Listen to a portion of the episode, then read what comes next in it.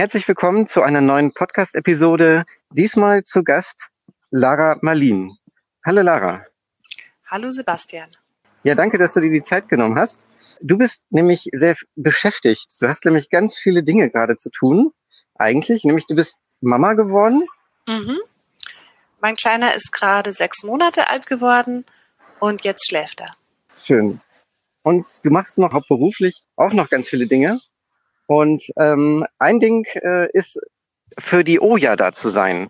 Also die Leute, die das noch nicht kennen, das ist ein Magazin, was ja seit 2000, ich glaube, zwölf oder elf? Nee, seit zehn sogar existiert, genau. Und ja, erzähl doch mal gerne darüber. Ja, die Oja haben wir 2010 gegründet als genossenschaftlich organisierte Zeitschrift und inzwischen lesen dort 4000 Menschen im ganzen deutschsprachigen Raum alle zwei Monate.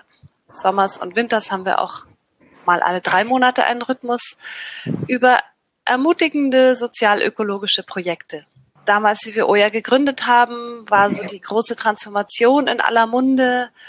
Die Transition Town Bewegung war am Anfang, solidarische Landwirtschaften nahm gerade Fahrt auf, Gemeinschaftsgärten wurden gegründet und da war ganz viel Aufbruchsstimmung und das Gefühl, es braucht Vernetzung, um alle diese Projekte miteinander zu verbinden und so können sie auch gesellschaftlich wirksam werden. Und da haben wir eben mit Oja drauf geantwortet. Ja, damals, deswegen habe ich so 2012 rumgesagt, ähm, war ich nämlich auch äh, gerade noch äh, ganz aktiv in der Transition Town in Göttingen. Und äh, da ist auch sozusagen eine Autorin gekommen, die oder Redakteurin, die uns interviewt hat, unsere ähm, Gemeinschaft beziehungsweise unser Team. Und ähm, deswegen sind wir dann auch damals sogar in der OJA drin vorgekommen.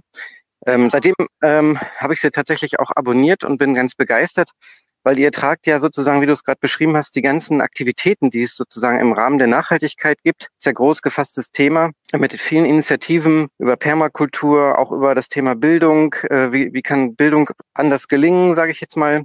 Das alles äh, fasst ihr ja zusammen, was so in Deutschland passiert. Ja, also den Begriff Nachhaltigkeit verwenden wir bewusst nicht. Deshalb würde mhm. ich nicht sagen, wir sind das Magazin der Nachhaltigkeitsbewegung. Das gibt es, glaube ich, so nicht. Die Bewegung ist zu divers. Wir sagen stattdessen enkeltauglich. Genau. Ja. Und das ist ein Stück weit radikaler. Das hat einfach die nächsten sieben Generationen im Blick. Und da wir ja gerade in dieser Generation dabei sind, die Grenzen des Wachstums, die Planetary Boundaries das, was die Erde an Ressourcen hat, weit, weit, weit zu übernutzen, sind einfach, ja, radikale Schritte nötig. Und was ich so als normale, konventionelle Nachhaltigkeitsszene sehe, das ist eher die Hoffnung auf grüne Technik, die Hoffnung, dass es doch irgendwelche Lösungen geben wird, dass man den Wohlstand so halten kann, dass man auf nichts verzichten muss, dass man möglichst alles so weiter haben kann wie bisher. Statt Verbrennungsmotor muss halt Elektroauto her. Und da haben wir uns in Oja sehr intensiv damit beschäftigt und waren dann immer sehr desillusioniert, haben zum Beispiel ein Heft über den Rebound-Effekt gemacht und haben dann gesehen, das funktioniert alles so überhaupt nicht. Und es muss so ganz anders gehen selbst einfach nur die ganze Landwirtschaft auf ökologisch umstellen, hat keinen Sinn, wenn das nicht mit einer Änderung der Anbaumethoden und der Wirtschaftsweise geht, weil dieser Extraktivismus, den wollen wir an der Wurzel packen. Und deshalb ist Oja auch ein nachdenkliches Magazin, das sich eben Gedanken macht, was sitzt da wurzeltief in dieser Kultur in uns allen drin, das auch erstmal im Inneren transformiert werden will. Mhm. Und das zeigt ihr auch nach außen. Ihr zeigt auch, wenn ihr wirklich erstmal gemeinschaftlich als ja, Redaktionsteam nicht mehr weiter wisst und ja. Zeit für Reflexion benötigt. Ähm, ja. Ich nehme an, wahrscheinlich auch aufgrund der ganzen Informationsdichte, die natürlich auch bei euch zusammenläuft, aber auch natürlich vor dieser einfach gefühlten großen Herausforderung, diesen, äh, diesen, diese Lücke, die du ja gerade beschrieben hast, zwischen dem Ist-Zustand und der Normalität, die man vielleicht so als ja, Mainstream bezeichnen könnte, und dem den Aktivismus, ähm, da wo die Menschen schon sozusagen sein können, die wirklich ihr Leben überdenken, die Technologie, die sie einsetzen, in Frage stellen und so weiter und so fort. Und ja. das, das schreibt die dann auch direkt drüber. So dass, dass das heißt, jetzt sind wir erstmal da angekommen in dieser ja, Reflexionsphase. So ist jetzt auch sozusagen diese Oja aufgebaut. Na, wann, ja, das wann, war 2016. Da hatten wir unsere erste richtig große Sinnkrise. Das war so ein Jahr, da zeichnete sich ab, dass sie tatsächlich Trump wählen würden. Und wir hatten eben vorher diese Rebound-Ausgabe gemacht, die hieß die große Illusion und waren dann deprimiert und haben noch zwei schöne Hefte, eins über Nachbarschaft und eins übers Einmachen und Haltbarmachen von Lebensmitteln nachgeschoben und hatten dann das Gefühl, oh, wir schreiben und schreiben, wie es anders sein könnte. Und in der Welt da draußen wird es immer schlimmer. Die Klimakrisenberichte wurden immer dramatischer, die geflüchtete Menschen, die Mittelmeer ertrinken, wurden immer mehr. Und wir wussten uns nicht ein noch aus. Und wir hatten das Gefühl, wir können doch jetzt nicht einfach weiter so über schöne, nette Projektchen berichten, wenn es gar nichts hilft, wenn es draußen immer schlimmer wird. Das war eben ein ganz anderes Gefühl, als wie wir Oja gestartet haben. Und wir mussten sehen, oh, mit der Transition Town Bewegung ist es nicht gut weitergegangen. Äh, Wachstumskritik ist dann auch wieder kein Mainstream-Thema geworden. Das ist nach wie vor total am Rand. Selbst nach der großen Degrowth-Konferenz 2014. Und was wollen wir kleines Magazinchen eigentlich? Und dann haben wir uns ein Innehalten verschrieben und haben erstmal überhaupt kein Konzept gemacht für unsere nächste Ausgabe, sondern haben gewartet, wer kommt hier in Kleinjasedo, wo der Großteil der Redaktionsmitglieder damals wohnte. Inzwischen haben wir unser Team erweitert und sind überall in Deutschland unterwegs. Aber damals saßen wir in Kleinjasedo und guckten einfach, wer kommt.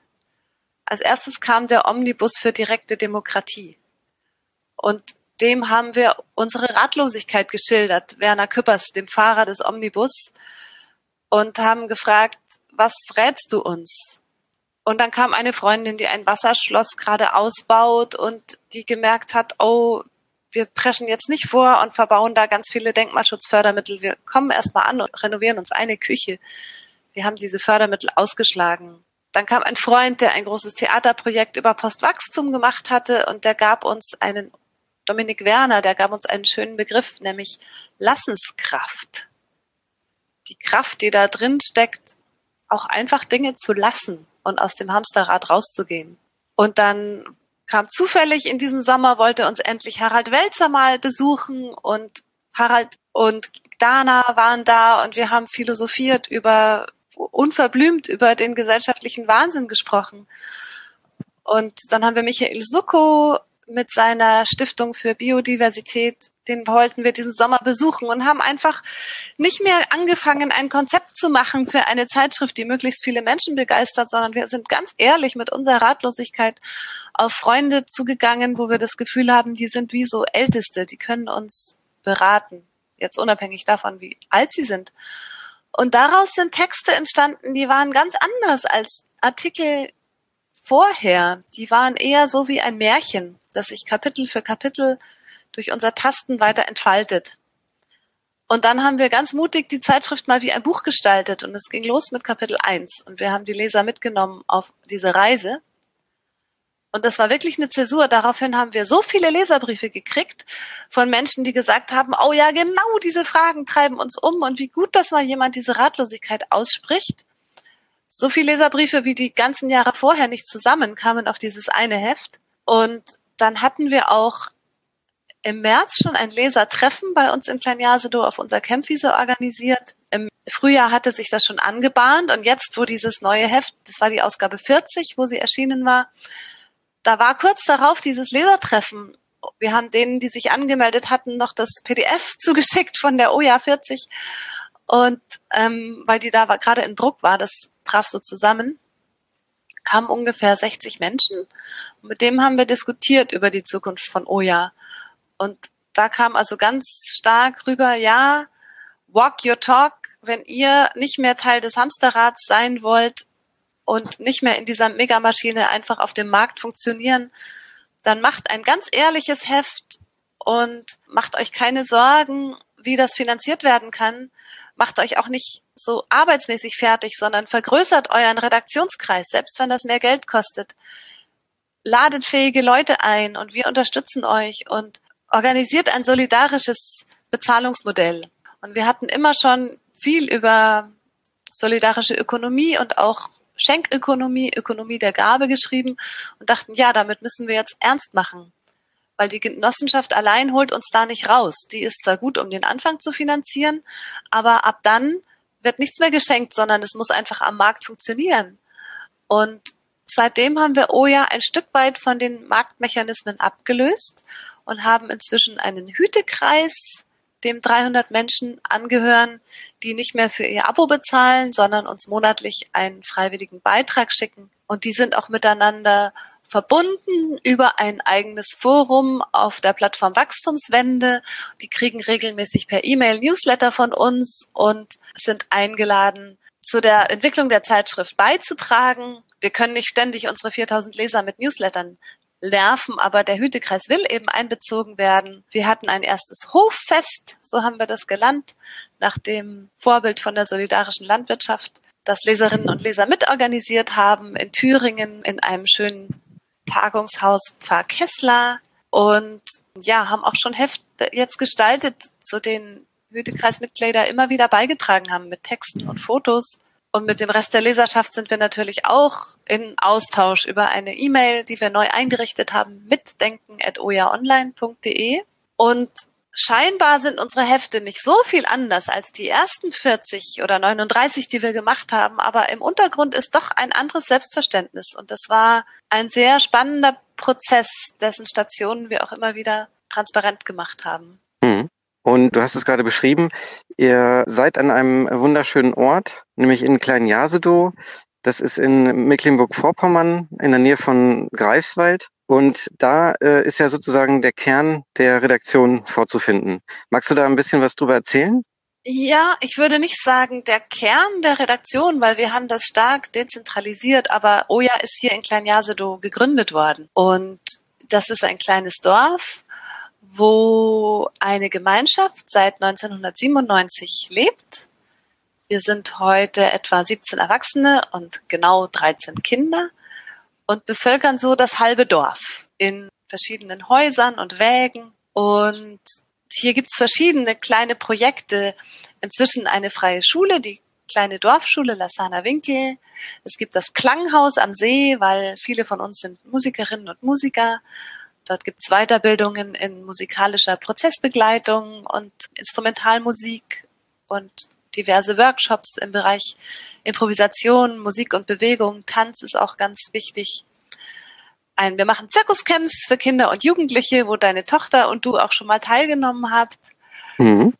Und auf unserer Campwiese, dort steht das Lehmhaus, das wir aus nur natürlichen Materialien gebaut haben. Und wir haben neben Oja ist hier auch noch der Drachenverlag ansässig. Das ist ein Buchverlag, in dem zum Beispiel das Permakulturbuch von David Holmgren in der übersetzten Fassung jetzt erschienen ist oder von Andreas Weber Bücher oder von Hildegard Kurt und Shelley Sachs. Also tiefgründiges, naturphilosophisches, aber auch praktisches. Gerade hat der Jochen Schilk, ein Oja-Redakteur, ein Buch über Bäumepflanzen veröffentlicht, die Wiederbegrünung der Welt.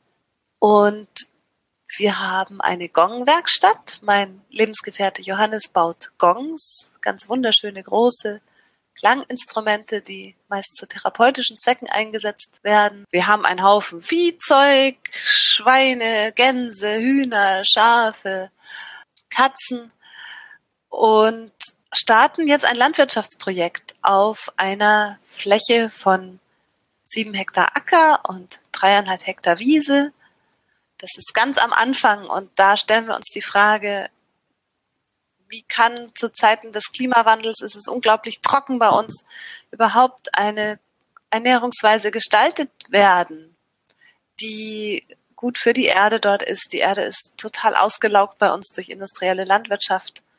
Da machen wir gerade erste Schrittchen. Und unsere Gemeinschaft ist verbunden ja, dass wir gemeinsam über dieses Dorf nachdenken, unsere Kinder und Alten pflegen, gemeinsam kochen, essen, ganz viel gemeinsam Pfleg nutzen. So ein Begriff, den wir in Oja geprägt haben. Und es ist aber so, dass die Oja-Gemeinschaft, dieser Redaktionskreis, der umfasst noch andere schöne Orte als Klein Jasedow. Zum Beispiel das Haus des Wandels zwischen Berlin und Frankfurt oder in, vergesse immer den Ort, Heinersdorf heißt es. Da ist unsere Redakteurin Andrea Vetter und baut dieses Haus also als einen kreativen Wandelort aus. Oder in Holzen ist unsere Redakteurin Anja Marwege, die dort ein Tiny House gebaut hat und einen Selbstversorgungsacker betreibt und ganz viel netzwerkt. In Alfter ist der Redakteur, der sich vor allem um den Hütekreis kümmert, unser westlichster Außenposten. Dort ist die Alanus Universität, da gibt's auch Verbindungen. Dann haben wir immer schon Rubriken. Unser Rubriken Permakultur, Gemeinschaft und Bildung, die neben den Schwerpunktthemen immer bestehen. Die Bildungsredakteurin hat gerade irgendwo in Hessen, kauft sie gerade eine Mühle mit einer Genossenschaft, um ein Gemeinschaftsprojekt aufzubauen. Der Gemeinschaftsredakteur Dieter Halbach, der hat das Ökodorf Siebenlinden mit aufgebaut und lebt heute an einem schönen kreativen Ort bei Belzig, wo er ganz viel Arbeit mit Nachbarschaft und geflüchteten Menschen macht. Unsere Permakultur-Redakteurin Ulrike Meissner, die lebt bei Dresden und hat die Permakulturakademie, betreibt sie mit. Dann gibt es noch in Berlin Maria König, die praktisch unsere Großstadtstation ist. Und dann sind noch andere, die gerade aus Studien oder Kindergründen nicht so aktiv sind. Zähle ich jetzt nicht alle auf, aber um zu zeigen, dass Oja eigentlich im ganzen Land verstreut ist. Und wir finden uns immer zusammen zweimal im Jahr zu Redaktionstreffen, wo wir ganz intensiv nachdenken, was sind die Themen, die uns wirklich, wirklich umtreiben und die auch die Leserschaft an uns heranträgt. Und die sind an verschiedenen Orten. Mal sind wir im Haus des Wandels, letztes Mal waren wir, weil ich hochschwanger war, in Kleinjasedow und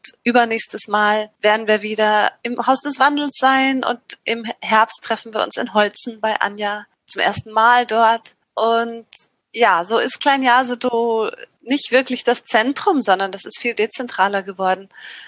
Es ist auch so, dass immer zwei von uns gemeinsam für ein Schwerpunktthema verantwortlich sind, für ein, für ein Titelthema. Und das ist ganz gut. So verteilt sich das und die anderen haben dann für ihre vielfältigen Tätigkeiten mehr Raum. Mhm.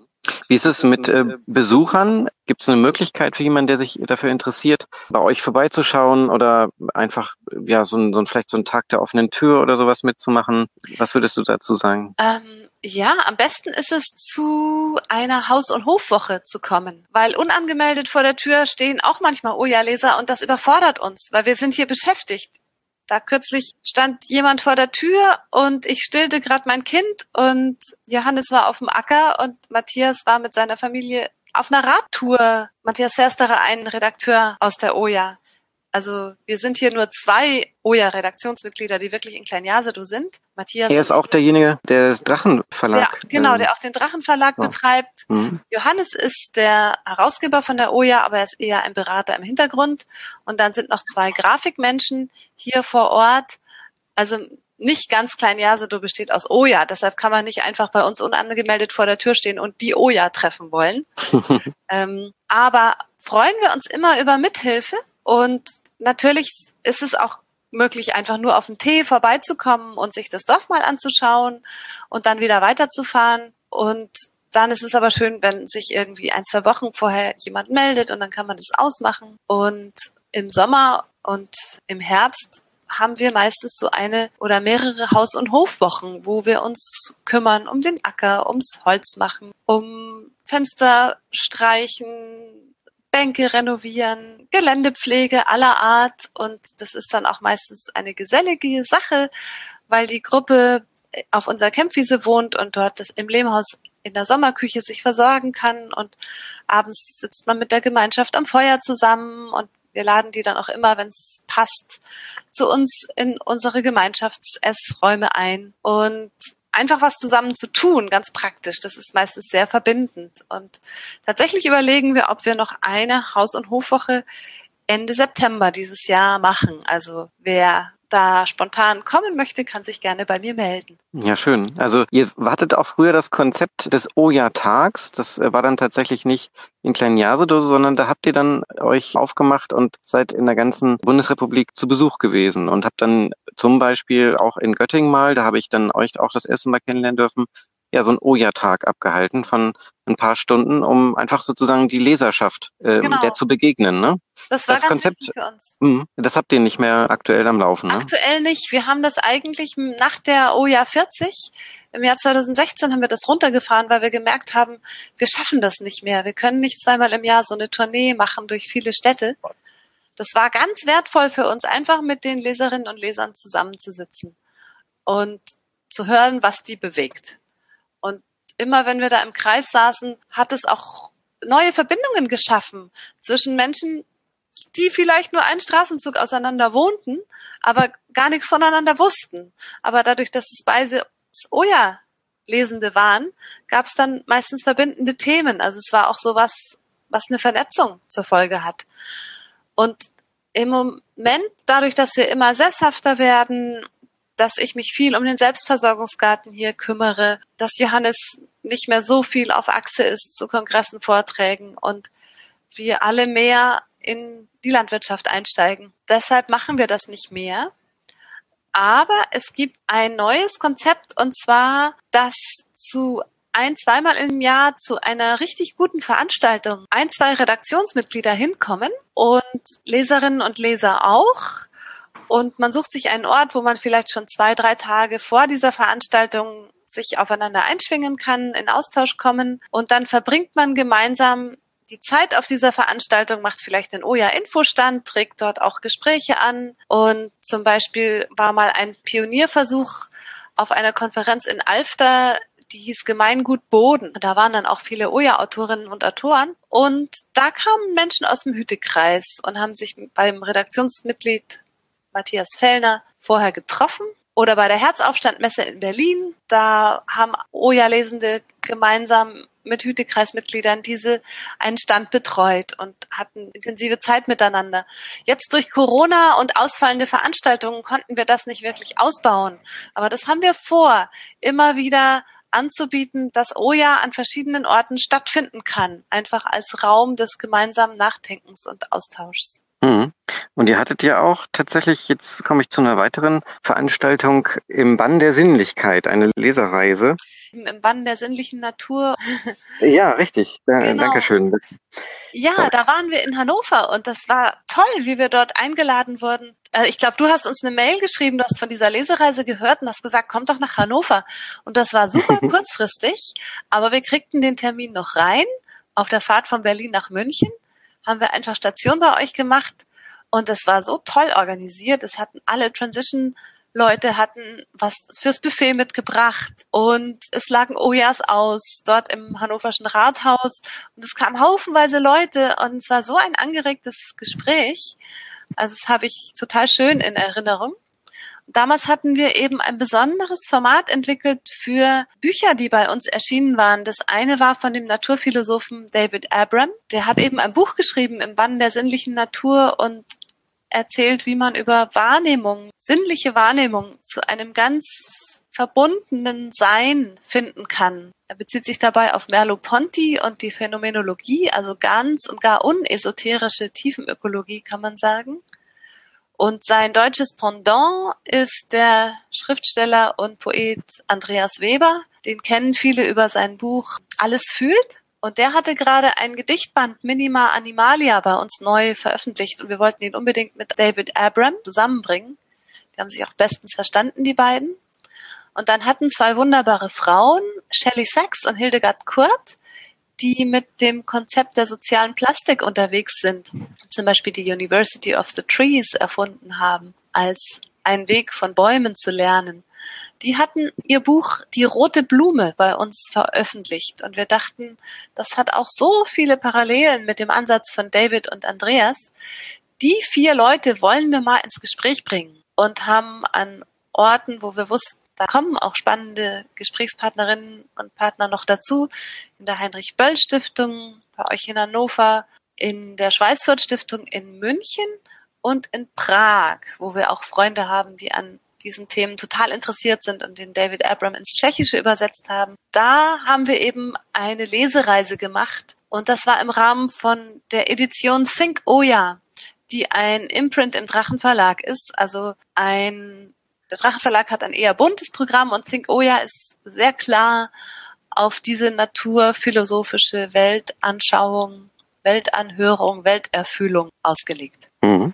Das haben wir auch nur einmal gemacht. Genauso wie wir auch nur ein einziges Mal ein Oh ja Festival gemacht haben. Ja. 2012 ein brausendes Kulturfestival mit ganz viel Musik und Tanz und Bewegung und Geschichten erzählen und vernetzen und Konzert, Folkkonzert am Abend und Feuer und Klangperformance in der Nacht.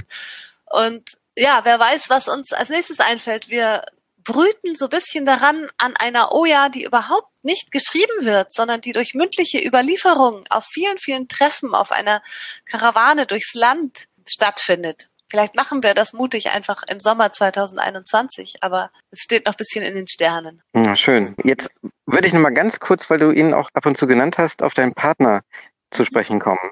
Johannes Heimrath. Du hast ja schon gesagt, der ist äh, Herausgeber auch äh, der OJA und er hat auch ein Buch geschrieben, nämlich, jetzt hilf mir mal, die Post-Kollaps-Gesellschaft. Die Post-Kollaps-Gesellschaft. Genau. Und das war für mich damals auf der Suche auch nach Projekten, sage ich jetzt mal, oder auch nach Infos zu nämlich dieser enkeltauglichen Zukunft und Gesellschaft, war das für mich auch so ein Wegbegleiter. Nämlich, er hatte auch für sich beschrieben, wie er das sozusagen reflektiert hat, seine eigene Suche, nämlich ja eine Lösung oder eine Antwort zu finden, wie können eigentlich die Menschen im besten Falle leben, sodass sie ja einen enkeltauglichen Lebensstil haben. Und er ist selber zu dem Schluss gekommen, oh, das ist gar nicht so möglich wie, ähm, ja, oder wenn es möglich wäre, wäre es so unbequem, dass es keiner machen würde oder jedenfalls nicht alle machen würde. Und das, das wäre ja das Wichtige, dass es alle machen müssten. So habe ich das jedenfalls noch in Erinnerung und auch damals so verstanden. Aber möchtest du da noch was zu sagen? Ja, das ist auch schon wieder eine Weile her, dass Johannes dieses Buch geschrieben hat. Das war eine Auftragsarbeit für den Scorpio Verlag. Und hm. ja, dieser Post-Kollaps-Ansatz ist grundsätzlich für uns wichtig zu sagen, es lässt sich wahrscheinlich nicht viel retten und es wird vermutlich zu chaotischen Szenarien kommen. Wir sagen nicht, ah ja, dann und dann und so und so wird ein Kollaps stattfinden, Johannes hat auch bewusst darauf verzichtet und einfach verschiedene Szenarien entworfen. Und das schlimmste Szenario ist eigentlich der schleichende Niedergang, dass eben es nicht richtig knallt und dann mal für ein paar Jahre gar nichts funktioniert und man völlig kreativ neu überlegen kann, wie strukturiert sich Gesellschaft und Wirtschaft, sondern dass es so weitergeht, aber immer übler wird oder immer mehr Leute abhängt und immer mehr Flüchtlinge und einfach abgehängte Menschen entstehen und ein paar Enklaven für die Reichen und Schönen übrig bleiben, ist es ja jetzt eigentlich schon weltweit so, wenn man sich anschaut, so der, die Metropolen des, des Westens, denen geht's gut und überall woanders knapsen die Menschen rum. Oder verlassen ihre Heimaten oder haben irgendwelche scheußlichen Regime am Hals. Und ja, wenn sich einfach dieser Trend langsam und schleichend verstärkt, dann ist es am schwierigsten. Aber ein gründlicher Zusammenbruch und wie fragil alles ist, hat ja gezeigt, wie schnell durch so einen kleinen Virus wie Corona ganze Versorgungsketten zusammenbrechen in dieser globalisierten Wirtschaft. Und dann wäre durchaus die Chance für einen Neuanfang da, wo es vielleicht möglich ist, eine Gesellschaft nach Commons-Prinzipien zu organisieren oder eher nach Commons-Mustern. Und da haben wir uns letztes Jahr ganz intensiv damit beschäftigt. Es gibt ein tolles Buch von Silke Helfrich, das heißt Frei, Fair und Lebendig, die Macht der Commons. Und die zeichnet Muster auf, die sich in gelingenden sozialen Zusammenhängen immer ergeben. Und sagt, warum orientieren wir uns nicht daran, an dem, was seit Jahrtausenden funktioniert? Wir wissen eigentlich, dass hierarchische Machtstrukturen nicht funktionieren, sondern dass Heterarchie, also eine Vielfalt von sich durchdringenden Hierarchien, die auch changieren und wechseln, viel stabiler ist. Wir wissen, dass es möglich ist, Konflikte, Beziehungswahn zu lösen oder dass es möglich ist, gemeinstimmige Entscheidungen zu treffen, nicht unbedingt Mehrheitsentscheidungen. Oder Wirtschaft kann einfach nach dem Prinzip von produzieren und umverteilen und gut auf die Grenzen des Möglichen achten, funktionieren. Elinor Ostrom, die verstorbene Nobelpreisträgerin, hat sogar den Wirtschaftsnobelpreis dafür gekriegt, dass sie Prinzipien von Commonswirtschaft weltweit sichtbar gemacht hat. Und das ist weit mehr als die mittelalterliche Allmendewiese, sondern da lässt sich auch komplexe und arbeitsteilige Produktion damit darstellen. Und mit diesem Buch gibt es eigentlich ein Werkzeug, wie ein Neuanfang gelingen kann. Und gleichzeitig ist es auch notwendig, diese Muster, die ja überall präsent sind, sei es in der funktionierenden Familie oder in der Dorfgemeinschaft oder in der Stadt, in einem Kiez, wo sich die Leute nachbarschaftlich helfen und ihr Kulturzentrum engagieren. Da gibt es überall diese Muster und die gilt es zu stärken und sichtbar zu machen, damit man auf die zurückgreifen kann, wenn das, was einfach nicht nachhaltig ist und deshalb nicht ewig so bleiben wird, zusammenbricht. Hm. Meine letzte Frage wäre, inwieweit ihr euch schon mit äh, dem Friedhof Bergmann beschäftigt habt und seiner neuen Arbeit Neue Kultur. Ob das, was auch heute unter New Work verstanden ja. wird, ob da auch ein Raum sozusagen für ist in der OJA oder auch bei euch in der Gemeinschaft oder in den ja. Themen, die ihr besprecht. Ähm, Friedhof Bergmann haben wir 2006 eingeladen zu uns ins Klanghaus. Es war eine ganz tolle kleine Konferenz. Da haben wir uns Input gewünscht und haben drei tolle Leute eingeladen. Das war Fritjof Bergmann und Margaret Kennedy, die Pionierin im Bereich Regionalwährung und Heide Göttner Abendroth, die die moderne Matriarchatsforschung entwickelt hat. Und die drei kannten sich noch nicht und wir dachten, die müssen wir doch mal miteinander ins Gespräch bringen. Da gab's Oja noch lange nicht. Aber da waren wir auch schon so unterwegs, dass wir gute Leute zusammenbringen wollten, um selber zu lernen. Und das erinnere ich als absolute Sternstunde, wie diese drei Menschen da konstruktiv miteinander sprechen konnten. Es war auch im Rahmen von einer Fishbowl. Und wir hatten Leute aus dem Lassaner Winkel eingeladen. Lassan ist die kleine Stadt bei uns, unsere kleine dörfliche Region nennt sich Lassaner Winkel. Und da haben wir danach auch intensiv überlegt, können wir hier eine Regionalwährung gründen? Wie ist es mit der Arbeit? Ist das für uns wie eine milde Krankheit, wie Fritjof Bergmann immer sagt, oder kann man das tun, was man wirklich, wirklich will? Und damit auch einen sinnvollen Beitrag leisten. Und Fritjof ist ja auch so ein Technikfreak und wir haben dann mit einem Freund überlegt, ob man ein ganz einfaches Elektroauto, das fürs Land geeignet ist und nicht schickimicki für die Stadt, hier bei uns im Nachbardorf Pulo auf einem Gelände von einer alten Schweinemast produzieren kann aber irgendwie wurde daraus nichts. Und wir haben immer so beobachtet, was Friedhof macht und haben gemerkt, so ganz langsam breiten sich seine Themen aus. Ich weiß gar nicht, wann er in der Oja vorkam. Ich denke durchaus schon mal, aber das wäre vielleicht jetzt mal wieder, wo du ihn ansprichst, eine gute Gelegenheit, dass wir mal wieder was mit ihm machen. Ja, also ich denke mal, dass das bestimmt möglich sein wird. Da könnte ich ja auch den einen oder anderen, wie soll ich sagen, die, die, die äh, Baden etwas ebnen. Ja, was, was treibt Fritjof denn gerade so? Ähm, er ist selber, also ganz aktuell natürlich sehr stark auch mit seiner Buchveröffentlichung. Das, also New Work Buch ist, ähm, was ja schon längst im Deutschen vorliegt, jetzt im Englischen erschienen mhm. äh, letztes Jahr und hat äh, auch im gleichen Zuge sich mit der äh, Zing-Plattform sozusagen der, ähm, des Karrierenetzwerkes zusammengeschlossen.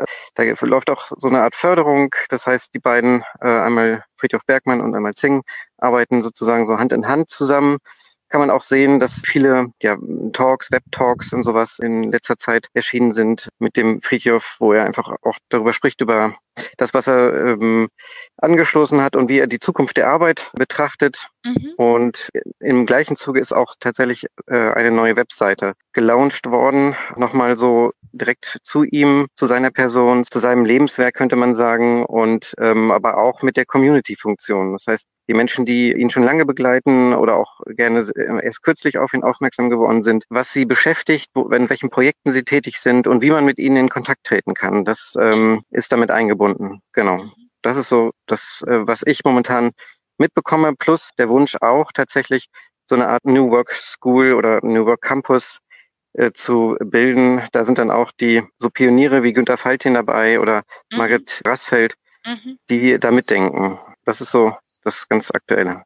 Mhm. Ja, er ist jetzt ja auch schon bald 90 Jahre alt, oder?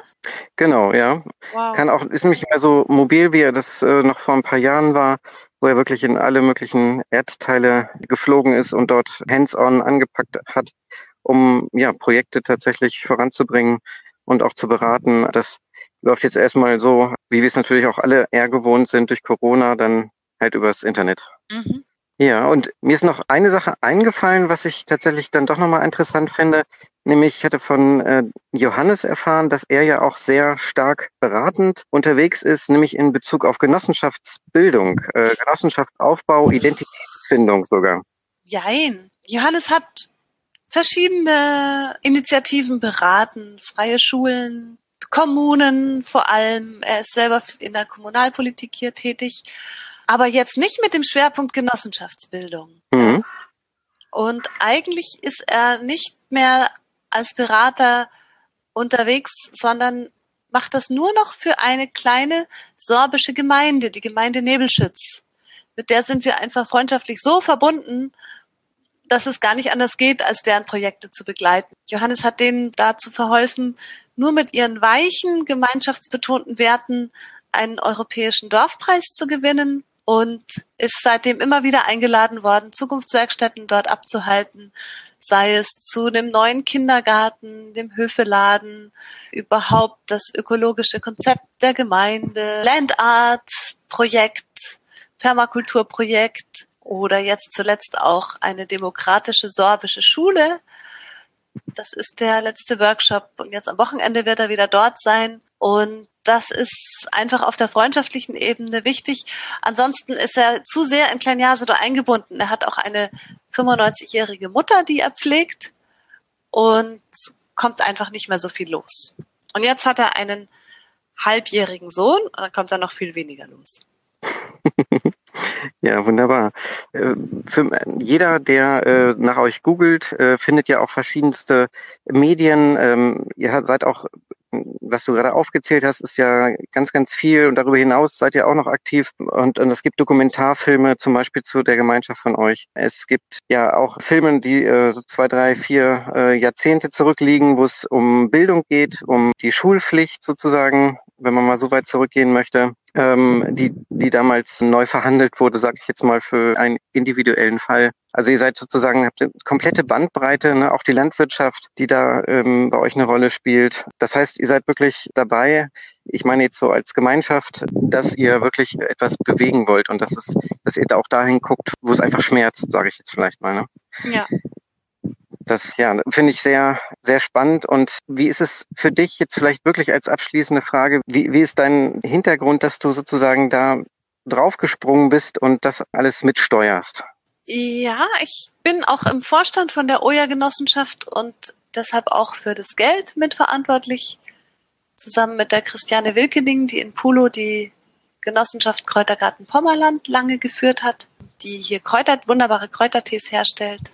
Und ähm, ich gehöre einfach zu den Mitbegründerinnen von Oja. Da waren Johannes und Matthias und unsere Grafikerin Marlena waren da auch schon dabei. Und wir haben Oja gegründet in einem Moment, wo wir eigentlich ziemlich vor dem Nichts standen, wo ein großes Projekt von Johannes in der Finanzkrise verschwunden war. Wir wollten eigentlich eine viel größere Zeitschrift machen. Und da hatte ich so ganz stark den Impuls, jetzt muss ich mal Lokomotive sein und muss sagen, nee, wir machen was Kleines ganz bottom-up.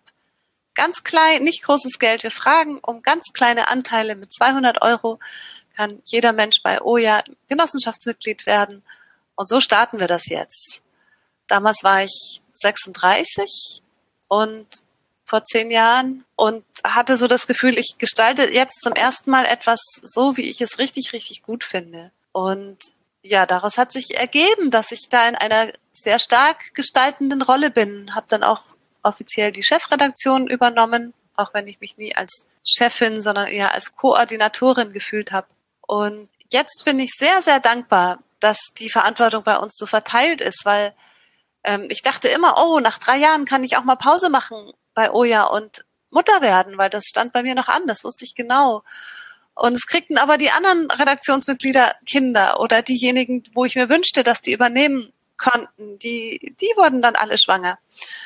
Und da wusste ich, nee, es ist noch nicht Zeit, ich muss noch warten. Und es war ja auch sehr schwierig, Oja über Wasser zu halten, finanziell am Anfang. Wir haben immer wieder um Genossenschaftsbeiträge bitten müssen, damit das überhaupt weiter existieren konnte. Und jetzt, wo es den Hütekreis gibt und wo es einen größeren Redaktionskreis gibt, fühlt sich das ganz, ganz gut an, dass ich auch jetzt einfach gesagt habe, ich mache drei Jahre Elternzeit und in den drei Jahren bin ich natürlich weiterhin auch, denke ich, bei Oja mit und konzipiere mal eine Ausgabe mit, aber ich bin nicht mehr so voll mittendrin automatisch immer für alles mitverantwortlich und dabei oder fange im Zweifelsfall alles auf. Und das hat sich sehr, sehr schön hier angelassen. Mhm. Dann ja, danke ich dir recht herzlich für deine Offenheit und ähm, dass du dir die Zeit genommen hast. Ja, gerne. Da ein bisschen Licht hinterzubringen hinter dem schönen Projekt, was ich selber ja auch äh, fördere, das will ich auch nochmal erwähnen. Ich bin nämlich auch Teil des Hütekreises. Ja, das ist ganz wunderbar. Und äh, lade natürlich auch äh, viele Menschen, die das hören, dazu ein, das ebenso zu tun und ja, das äh, zu genießen, was ihr sozusagen publiziert und was da alles passiert in, in der großen ja, Welt. Also es ist möglich auf www.oja-online.de ein kostenloses Probeheft von Oja zu bestellen. Dann kann man die Zeitschrift einfach mal kennenlernen. Es gibt auch die Artikel, die bisher erschienen sind, im Internet zum Nachlesen. Dann nochmal herzlichen Dank ja, und alles Gute zu euch. Und ähm, ja, ich freue mich auf den weiteren Weg gemeinsam mit euch. Ja, bis bald.